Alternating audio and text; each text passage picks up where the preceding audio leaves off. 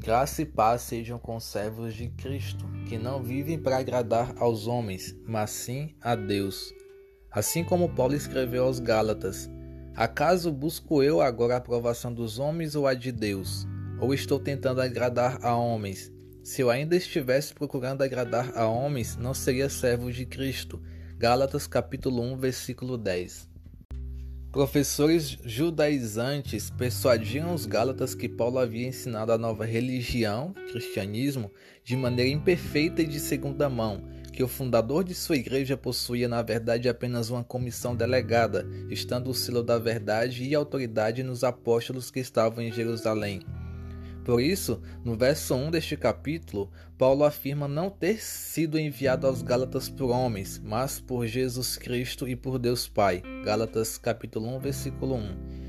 Ele explica nesse capítulo como se deu o seu chamado, que no caso não veio de homens, mas do próprio Cristo que se revelou a ele. Gálatas capítulo 1, versículo 12. Já no capítulo 2, Paulo fala sobre alguns falsos irmãos que tentaram reduzir os novos convertidos à escravidão, a viver debaixo da lei, contrariando o evangelho que fora pregado anteriormente por Paulo, o evangelho da libertação. No capítulo 5 desta carta, Paulo fala que foi para a liberdade que Cristo nos libertou. Verso 1: Ele nos libertou do fardo da lei, pois ele a cumpriu perfeitamente e a aperfeiçoou, nos concedendo a graça. Por isso, o justo viverá pela fé na obra redentora e libertadora de Cristo naquela cruz.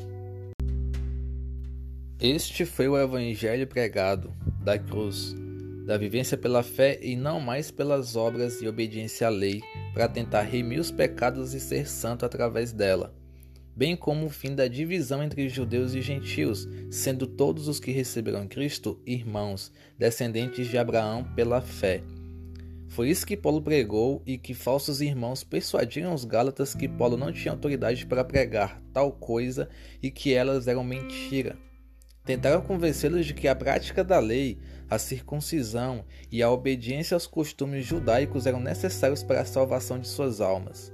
Por não concordar com isso é que Paulo afirma que não busca agradar a homens, porque ele não pregava o que esses homens queriam que ele pregasse, mas sim o evangelho que lhe foi repassado por revelação de Cristo e confirmado pelos apóstolos Pedro, João e Tiago, que eram colunas da igreja de Deus e responsáveis por pregar o evangelho ao seu povo judeu.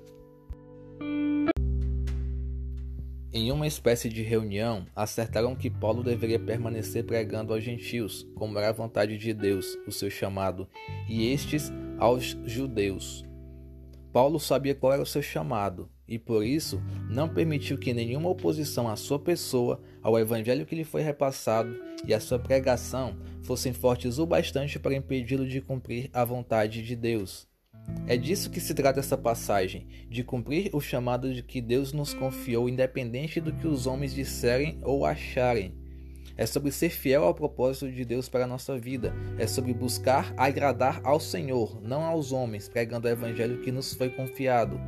Por isso, a minha oração é para que o Espírito Santo revele a cada um dos que ainda não sabem qual é o seu chamado e, aos que já sabem, que ele os fortaleça na palavra e os capacite a pregar o evangelho que lhes foi repassado através das Escrituras, para que todos possam contribuir para o reino de Deus, assim como Paulo.